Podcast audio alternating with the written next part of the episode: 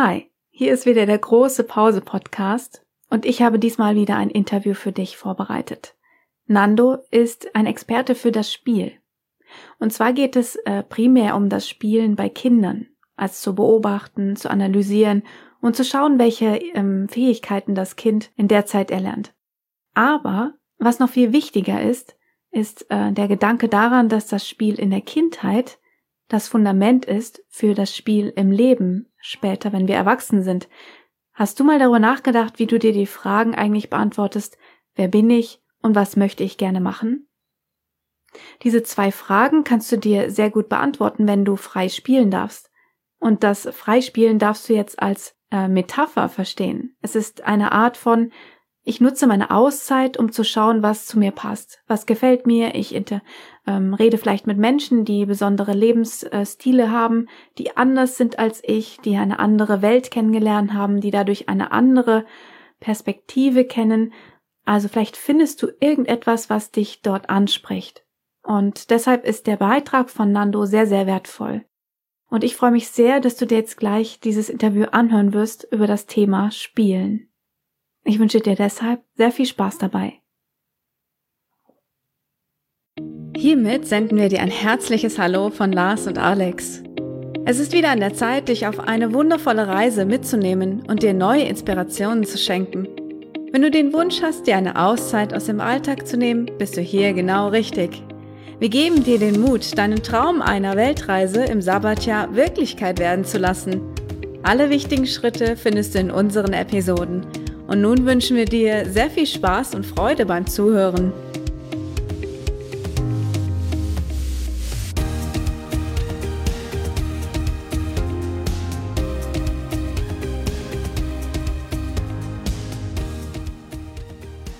Lieber Nando, schön, dass du bei uns in unserem Podcast bist. Heute geht es um etwas ganz Besonderes an alle Familien da draußen. Ihr müsst jetzt ganz genau zuhören. Denn der Nando ist ein Experte für das Spiel. Was genau das ist und äh, was er so in petto hat, das wird er uns die ganze Zeit natürlich erzählen und ich werde ihn ausquetschen. Aber es sind tatsächlich jetzt die Familien gefragt und die können jetzt hoffentlich ganz viel mitnehmen von diesem Interview. Hallo Nando, schön, dass du bei uns bist. Hallo Alex, schön, dass ich dabei sein, dabei sein darf. Ja. Wo bist du denn gerade? Ich bin in der Schweiz, so in einem uralten Bauernhaus. Ähm, Internet habe ich, deshalb bin ich dabei. Sehr schön. Und was machst du denn? Was bist du vom Beruf oder was ist deine Passion? Erzähl doch mal. Äh, ich habe ich hab mich lange mit, mit den Auswirkungen der digitalen, digital, äh, digitalen Transformation beschäftigt an der Hochschule. Also ich arbeite, ich habe einen Standbein an der Hochschule und bin dann zum Spiel übergegangen, habe da doktoriert zum Spielen weil ich merke, dass die, Spielen in der digital geprägten Gesellschaft extrem wichtig ist. Und das äh, hat, wird einen ganz anderen Stellenwert bekommen, als es früher so im 20. Jahrhundert hatte, wo Spielen eher so als, ja, wenn man noch Zeit hat, kann man noch spielen, so, so, so in die Ecke gerückt worden ist. Und äh, für mich ist Spielen zentral, es ist zentral für das psychische Wohlbefinden, es ist zentral gerade für Kinder, für eine gesunde Entwicklung und so weiter und so fort. Wir kommen da bestimmt noch drauf ähm, also Spielen ist wirklich so meine Passion. Sehr gut. Was ist denn das, was ist denn mit Spielen gemeint? Ist es das Spielen am Computer, das Spielen mit ähm, Spielzeug? Also welches Art von, welche Art von Spiel meinst du? Sehr gute Frage. Spielen ist ja wirklich ein Begriff, da hat jeder irgendeine äh, andere Vorstellung im Kopf. Und ähm, die Vorstellung, die wir haben, ist typischerweise geprägt durch die Industrialisierung. Das heißt, wir sehen da typischerweise wettbewerbsorientierte Spiele. Also wir sehen Fußball, wir sehen, wir sehen irgendwelche Kartenspiele, wir sehen eben vielleicht Computerspiele. Die sind, meistens sind die irgendwie wettbewerbsorientiert. Und das hat natürlich ganz stark mit dem, mit der Gesellschaft zu tun, in der sie eben auch entstanden sind, in, in der industrialisierten Gesellschaft. Für mich ist ein Spiel, ich schaue viel mehr bei den Kindern. Was ist bei, bei Kindern, wie spielen die so, vor allem im, im Vorschulalter, weil sobald es dann in der Schule sind, ändert sich das auch dann wieder.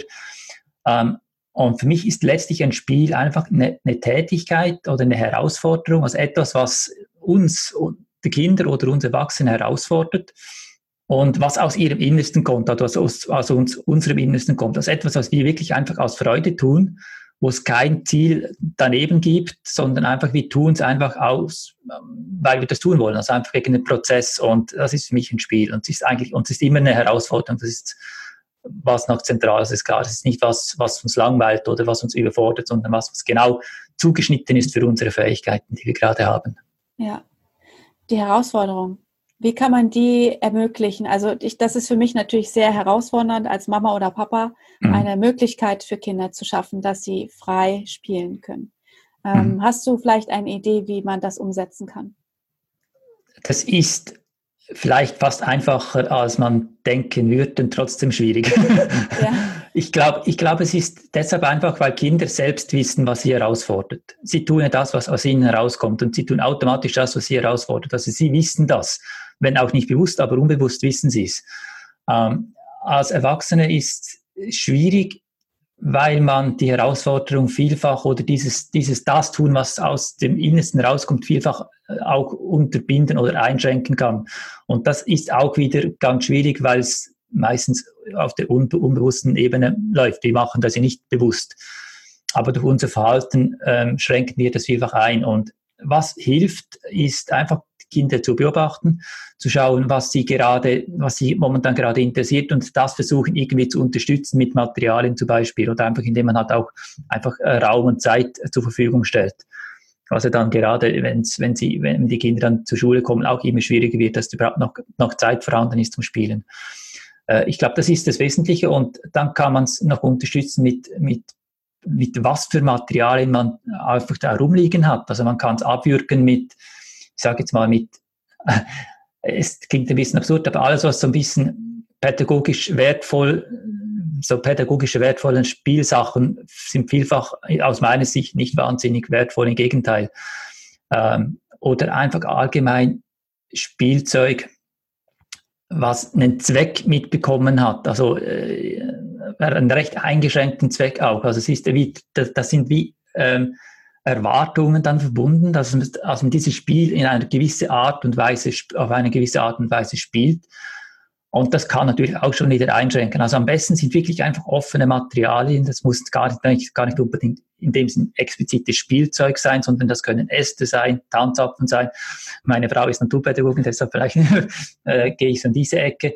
Es können aber auch Bauklötze sein, irgend sowas, was wirklich möglichst offen ist, was man, wo man möglichst viel damit machen kann und nicht einfach etwas, was, sage ich mal, aus Plastik ist, äh, wo man dann irgendwo eine Taste drücken kann und dann blinkt irgendwas, aber das ist sehr schnell langweilig und äh, da kann man nichts mehr machen damit. Also brauchen dann wieder sehr viel Fantasie, um was machen äh, können zu, damit. Da ist mir gerade, während du geredet hast, ein Gedankenblitz gekommen. Äh, wir haben ja auch einen Sohn, der sieben Jahre alt ist und manchmal mhm. äh, hat man Zeit zum Beobachten. Und gerade jetzt mhm. im Sabbatjahr hat man mehr Zeit. Deswegen ist das auch ein ganz wichtiges Interview, gerade bei uns am Podcast, dass äh, man Zeit hat für seine Kinder, um zu beobachten.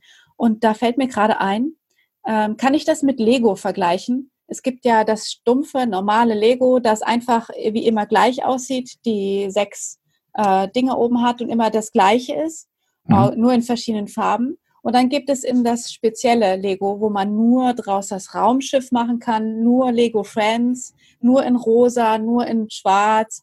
Dieses vorgegebene von der Industrie und den Designern äh, wunderschöne große Bild und damit man dann nichts mehr machen kann danach. Ja. Oder eben genau diesen Lego-Stein in allen Farben, aber immer die gleiche Form und daraus kann ich einfach alles machen, wenn ich möchte. Ja, ich, das ist ein sehr gutes Beispiel. Ich denke, das ist genau das. Also einmal kann man einmal was damit machen und dann ist sie fertig. Äh, und dann ist auch schon eben die Erwartung äh, gegeben, was man jetzt macht. Also wenn man dieses Raumschiff macht, da ist ja schon eine Erwartung daran und sobald eine Erwartung verknüpft ist, kann das Kind an sich schon nicht mehr richtig das tun, was es eigentlich möchte. Es möchte vielleicht gar kein Raumschiff machen, sondern irgendwas anderes ähm, findet das vielleicht einmal spannend, aber es beginnt eigentlich schon, sich von sich selbst zu entfernen und, und äh, schon, äh, es beginnt schon zu realisieren, dass es vielleicht auch nicht unbedingt auf sich hören soll, sondern eben, dass da eine Erwartung ist. Und als Eltern sind natürlich auch wieder versucht, sie da zu unterstützen, wenn so ein Raumschiff äh, entstehen soll, dann sind die schnell mal ähm, da und korrigieren sie, wenn ein Klotz da nicht richtig äh, platziert ist. Ähm, oder, oder wir, wir unterstützen sie, wir machen es ihnen schon vor und so weiter. Also wir sind da auch schon eher halt, wir sehen die Lösung ja auch und, und, und versuchen da auch in diese Richtung das Kind zu lenken, dass es die, die Lösung findet. Und äh, ja, das ist einfach eine richtige Lösung, das kann man wieder schön richtig und falsch ähm, dann so deklarieren. Ähm, aber für die Fantasie, für die Kreativität und vor allem eben auch für die, für die Entwicklung, was, was äh, kommt jetzt gerade aus dem Kind raus, äh, ist das natürlich nicht unbedingt förderlich. Ja, das, was du sagst, ist, glaube ich, ganz natürlich, dass man erstmal anfängt, versucht, alles äh, dem Kind zu zeigen und zu helfen. Und diese Anleitungen sind ja auch dabei. Das ist ja auch so ein Fahrplan, der vorgegeben ist.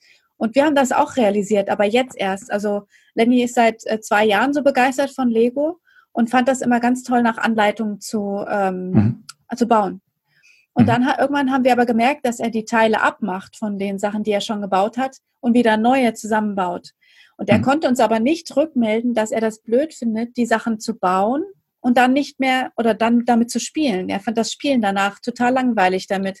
Und es hat bei uns doch sehr lang gedauert, Schande über mein Haupt, dass wir äh, realisiert haben, dass er äh, viel lieber selbst aus den Steinen etwas Neues erschafft und dann auch immer wieder neu. Und er mhm. manchmal macht das auch wieder kaputt und wieder was ganz anderes. Und deswegen haben wir jetzt sein Zimmer umgestaltet und haben einfach alle Figuren, äh, die er ähm, sozusagen auseinandernehmen wollte, wieder auseinandergenommen, in eine Kiste alles geworfen und jetzt kann er frei die Steine nutzen, wie er will. Und mhm. jetzt kommen auch ganz wilde Formationen raus, die gar keinen, äh, die überhaupt nicht mehr mit den Sachen ja, assoziiert werden können. Also er macht was ganz Neues daraus und das ist schön zu sehen. Und dieser, dieser Shift im Kopf, der entsteht ja wirklich nur durch das Beobachten und dem Kind zuhören. Genau, genau. Und was du sagst, es ist eine Entwicklung ja, machen nicht alle Eltern machen die, was du jetzt gesagt hast. Ich, ich denke, das äh, ist, ist, äh, ist eine gute Entwicklung. Wir, was bei uns ist natürlich auch so. Wir haben beim, beim älteren Sohn haben wir vieles gemacht, was wir heute nicht mehr tun würden. Und wahrscheinlich machen wir auch dann, würden wir auch in zehn Jahren wieder Dinge anders machen, ist ja klar. Also diese Entwicklung ist da und da darf man sich auch als Eltern nicht allzu fest unter Druck setzen, äh, jetzt von Anfang alles perfekt machen zu wollen. Weil bisher sind wir auch in, irgendwo, in, wir sind, haben auch unsere Prägung, wir sind auch irgendwie aufgewachsen äh, und das nehmen wir automatisch mit. Aber das ist so. Also ich denke, das ist äh, diese Freiheit zu geben, das ist äh, oder auch einfach zuzulassen und dies mit, mit Anleitung zu schaffen, das ist äh, ist halt vielfach so. Also wir haben zum Beispiel auch so eine große Kiste Kappler, weiß nicht, ob du das kennst, äh, diese, diese kleinen Holz, Holzleisten oder Holzklötze, Klötze ist voll übertrieben, einfach so Holzstäbe, wo man ganz vieles basteln kann. Da gibt es auch dann eine Anleitung dazu, was man alles Lustiges machen kann. Wir haben die gleich mal von Anfang weggenommen und, und der kommt jetzt auf die wildesten Ideen und Natürlich hat aber Anleitung auch hier gut. Da sind auch Techniken drin, äh, wie man es äh, stapeln kann, so dass es noch stabil ist und so weiter und so fort. Aber das kann sich später ja alles noch entwickeln und kann man das mal wieder zu, dazu tun. Aber äh, ich glaube auch so Anleitungen sind prinzipiell, halte ich nicht wahnsinnig viel von Anleitungen. Hattest du mal den Moment äh, festgestellt, vielleicht bei dem Ältesten, dass er ähm, sich in, in so einer Sackgasse befunden hat, dass er jetzt gerade nichts mit seiner, äh, die Langeweile fängt ja meistens an irgendwann und dann entsteht ja das richtige Spiel daraus meistens, weil dann die kreativen Ideen kommen. Mhm. Diese Langeweile kann ja unglaublich lang werden. Und mhm. gab es denn mal Momente, wo ihr gemerkt habt, dass äh, euer Sohn sich nicht äh, entscheiden konnte, was er jetzt macht und dass das Spiel, der Anfang des Spiels schwer fand? Das gibt es bestimmt oder gab es bestimmt oder gibt es immer noch. Also ich, ich glaube, also erstens die Langeweile ist ja wirklich, wie du gesagt hast, etwas ganz, ganz Wichtiges, einfach, äh, einfach auch mal als Pause zwischen dem Spiel, dass ich, äh, dass ich einfach auch der Geist wieder erholen kann, dass, dass man neue Ideen gebären kann und so weiter.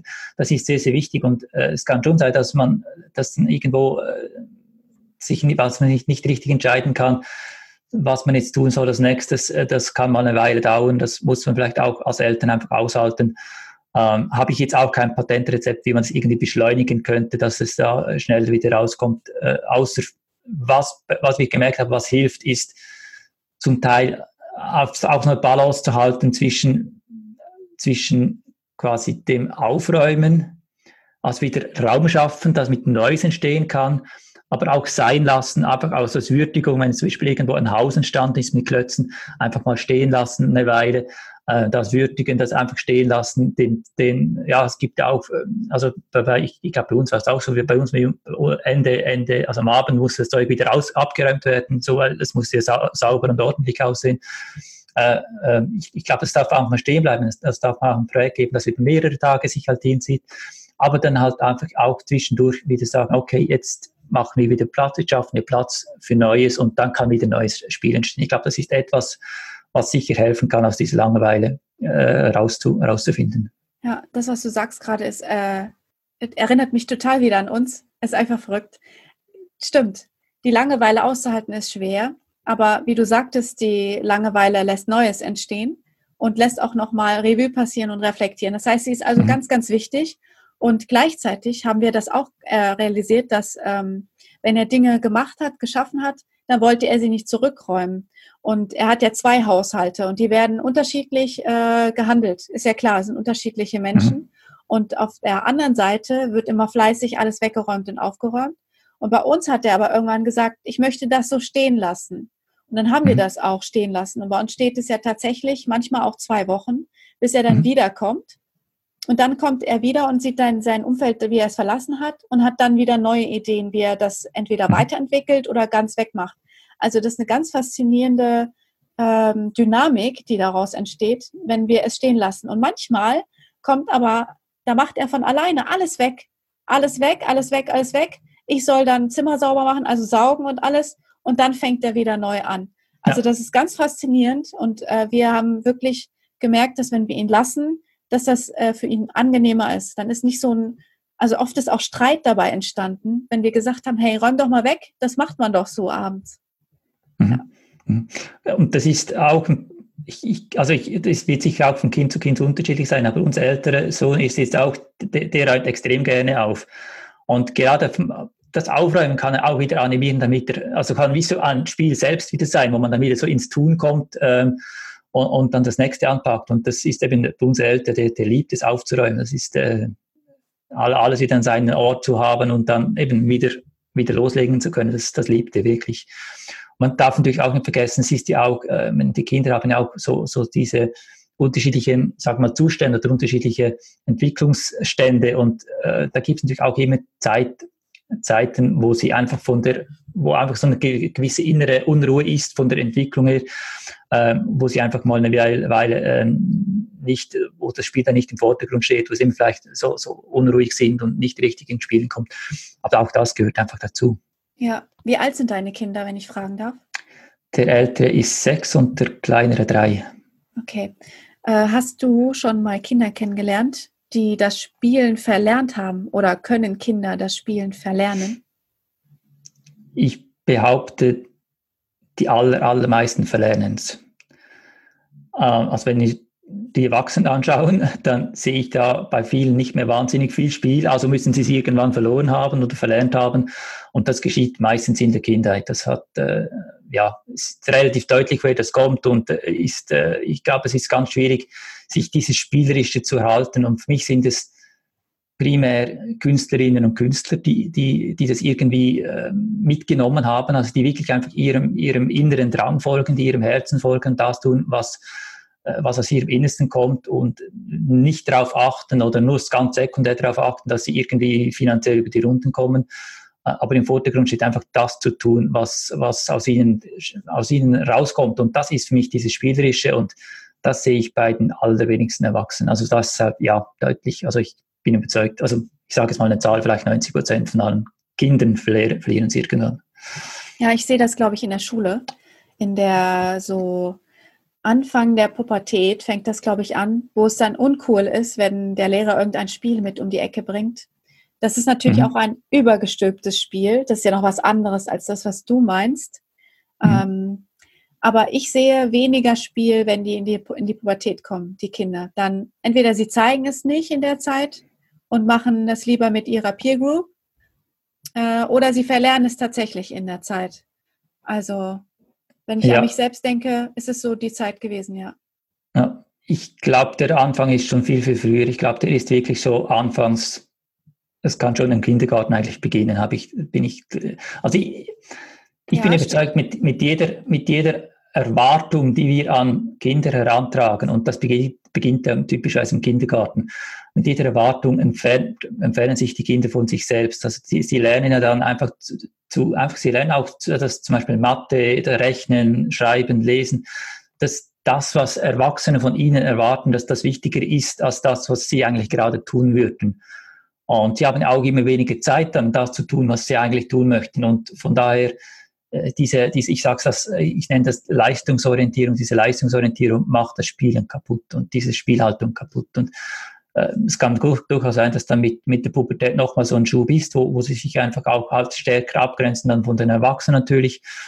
Ähm, da kann auch nochmal eine Entwicklung stattfinden, aber ich glaube, der, der wesentliche Teil ist dann schon, schon getan. Also ich glaube, bereits in der Pubertät sind die meisten schon so weit, ähm, dass sie gar nicht mehr wirklich wissen, was sie gerne tun. Also man sieht es ja auch dann bei der Berufswahl.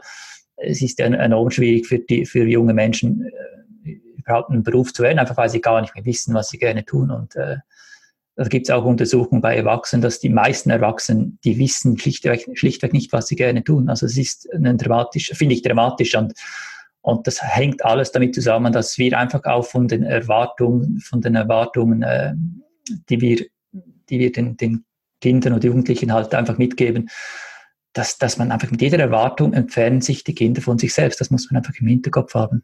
Ja, noch nie so bewusst wahrgenommen, aber ja, was du sagst, klingt für mich logisch. Gibt es Med also sind Medien und der Medienkonsum ebenfalls daran beteiligt, dass die Kinder das Spiel vergessen?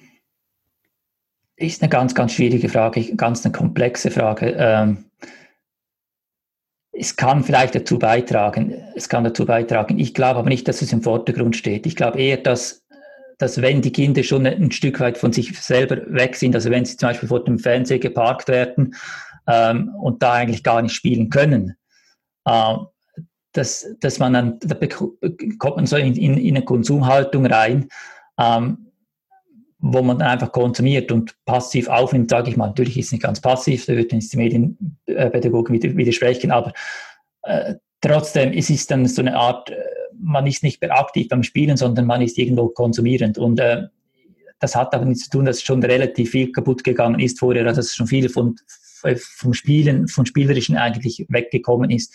Und da kann, können Medien das verstärken. Und Medienkonsum vielleicht auch in den ersten sag mal, sechs, sieben Jahren äh, sind, wird, da würde ich, wäre ich sowieso relativ vorsichtig, weil einfach, weil die Kinder das gar noch nicht richtig einschätzen können, was ist da Realität ist und was nicht die Realität ist und so weiter. Das ist eine andere Schiene. Das ist wirklich ein ganz komplexes Problem. In meinen Augen sind nicht unbedingt die Medien schuld daran, sondern eher, was sonst daneben passiert. Aber die Medien können es dann verstärken. Also eben auch das äh, Komplettpaket ne, von allem, was wir so in der Gesellschaft haben. Ist ja auch ja. nicht alles schlecht, aber es ist eben, man merkt eben, dass wir Erwachsenen gar nicht mehr so spielen. Und äh, ich hatte eben den Gedanken, äh, dich zu fragen, wie können wir denn, oder du sagtest, dass die Kleinsten äh, einen Drang nach Spiel haben, dass sie gerne mhm. spielen, dass sie Freude daran haben. Diesen Moment kennen wir. Da sind meistens die Kleinsten von uns, die gerade sich mit Laufen und Krabbeln die Welt äh, erschließen und entdecken. Da beginnt das ja total. Und äh, da ist das Spiel noch ganz einfach gehalten und das wird ja dann immer komplexer. Und irgendwann kommt man, kommen wir in den Kindergarten und da fängt es natürlich mit den Erwartungen an. Wie kann ich denn umgehen damit, wenn ich sehe, dass äh, mein Kind gerade an so einer Schwelle steht von, entscheide ich mich jetzt äh, für das freie Spiel oder wie gehe ich mit meiner Langeweile um oder ähm, nehme ich die Konsumsituation? Also wir versuchen ja Lösungen zu finden als Erwachsene, wenn ein Kind nicht spielt, gerade in dem Moment und nichts mhm. mit sich machen kann. Die Langeweile aushalten, hast du schon gesagt, und äh, eine Umgebung haben wahrscheinlich, die ansprechend ist, oder? Mhm. Ja, genau.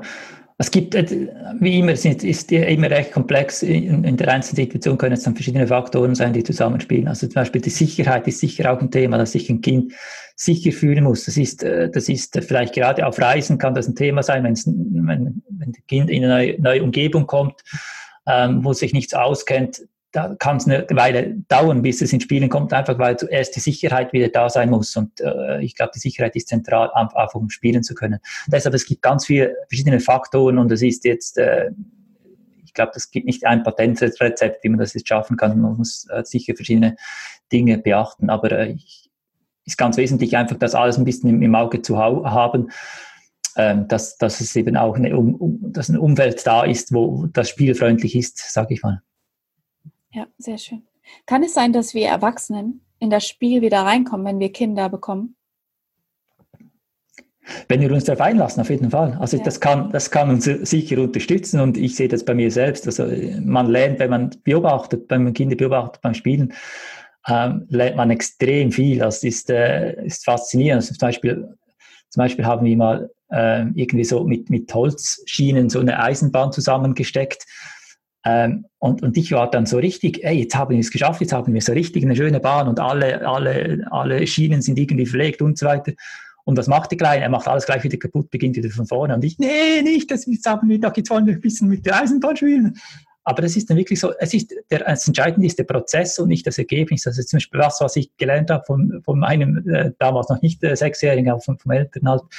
Ähm, und das ist wirklich faszinierend. Dass ich glaube, da kann man sehr viel lernen von den Kindern und kann auch teilweise wieder ins Spiel äh, reinkommen. Und trotzdem ist halt der Prozess bei Erwachsenen äh, etwas anders. Also es ist, äh, wenn wir zur Definition zurückgehen, die, wir, die ich eingangs erwähnt habe, dass ein Spiel eine, eine selbstbestimmte Herausforderung ist, ohne, ohne irgendein Ziel. Ich glaube, an der können wir uns orientieren und äh, ein Spiel von einem Erwachsenen ist halt dann ganz anders als ein, kind, ein Kinderspiel, weil es einfach auch von der Entwicklung her an einem ganz anderen Ort steht. Und ich glaube, das gibt es dann zu, zu übertragen. Aber sonst, ja, kann man von Kindern sehr viel lernen und, und äh, kann auch in, in, eine spielerische Haltung zurückgehen, wenn man sich das, äh, wenn man sich da einlässt. Ich glaube, die Verbindung ist die Selbstständigkeit und diese Kreativität, das Entwickeln, das äh, Neues annehmen, das ist so eine Art Persönlichkeitsentwicklung dann im Alter. Also also sowieso, wir entwickeln uns ja sowieso die ganze Zeit, aber mir ist gerade der Gedanke gekommen, dass wir Erwachsenen ja äh, auch manchmal an so einen Punkt kommen, wo wir uns neu kreativ denken wollen und ähm, eine Veränderung möchten. Und dann fällt es uns unglaublich schwer herauszufinden, was wollen wir eigentlich? Und das ist ja das Gleiche, was die Kinder im Spiel machen, eigentlich nur, dass es auf Erwachsenenniveau ist. Das heißt also, Kinder, die lernen zu spielen, und sich selbst zu erfinden und äh, Welten zu kreieren, Fantasie laufen zu lassen und so weiter. Du kennst da die guten Worte. Äh, dann später im Leben auch es schaffen, sich ein Fundament zu gießen, eben sich neu zu denken oft einmal. Mhm. Oder? Genau, und das ist ja was, was ich, genau, da sehe ich zum Beispiel den Zusammenhang zur, zur digitalen Transformation oder zu einfach zu der Zeit, wo wir jetzt reinwachsen, die auch immer unsicherer ist. Also da ist äh, das mit der sicheren Arbeitsstelle gibt es immer seltener. Ähm, man muss sich ständig neu erfinden, wie du gerade gesagt hast, und da hilft das Spielen eben enorm, wenn man, wenn man dieses Spielerisch im besten Fall gar nicht wirklich verloren hat, wenn man das durchziehen konnte bis zum Erwachsenenalter, dann hat man einfach enorme Vorteile bezüglich Kreativität, was die auch immer wichtiger wird jetzt in der digital geprägten Zeit, äh, bezüglich sich immer neu erfinden zu müssen und so weiter und so fort. Das sind viele, viele Vorteile, äh, heute, wenn man eben von dieser Leistungsorientierung äh, wegrückt oder gar nicht da, da ankommt. Und früher war es umgekehrt, früher war die Leistungsorientierung extrem wichtig, also etwas nach Anleitung, genau das, was wir zu Beginn gesprochen, besprochen haben, etwas nach Anleitung ausführen zu können, war ja in der, in der industrialisierten Welt extrem zentral und deshalb also hat das alles absolut Sinn gemacht. Das hat alles ein, ein Bündel ergeben, das Sinn gemacht hat, macht es einfach jetzt, ist es, die Welt hat sich geändert und deshalb ist das Spielen wieder so zentral. Ja, ich finde, wir haben einen schönen Abschluss gefunden dafür, für das Thema von, vom Kind zum Erwachsenen. Und ich hoffe, dass jetzt äh, nicht nur die Familien ganz viel mitgenommen haben, sondern auch die Personen, die ein Sabbatjahr machen wollen, weil eigentlich hast du auch mich angesprochen mit all den Sachen, mit dem Neuerfinden und mit der Langeweile aushalten und neue Dinge kreativ angehen. Und äh, jetzt nach einem halben Jahr kann ich das alles unterstützen, was du sagst. Und ich glaube, das war ganz, ganz wichtig. Und es hat mich riesig gefreut, dass du bei uns warst und von deinem Spiel erzählt hast. Äh, aber ganz kurz, bevor du Tschüss sagst, wo kann man dich denn finden? Man kann, man kann mich finden unter spieldein.leben.ch, halt aus der Schweiz, spieleinleben.ch, da findet man eigentlich alles. Sehr gut. Danke, Nando. Danke dir, Alex. Ist das nicht ein schöner Gedanke? Spiel dein Leben. Überleg dir mal ganz genau, was das bedeuten könnte für dich. Deine Auszeit steht vielleicht kurz bevor oder du bist mittendrin. Oder du hast sie auch gerade erst hinter dir und überlegst, es gibt eine neue vielleicht. Vielleicht möchtest du über die Frage nachdenken, was möchte ich gerne machen, was ist mein Leben oder wie ist mein Leben und was wünsche ich mir für mein Leben. Vielleicht ist daraus aus diesem Interview ein kleiner Gedanke entsprungen, den du vielleicht mal ein bisschen größer denken solltest. Ich bedanke mich auf jeden Fall bei dir, dass du wieder zugehört hast und hoffe, dass wir uns in unserer großen Pause-Community wiedersehen und dass wir dann über deine Träume sprechen können. Bis dahin, alles Gute dir.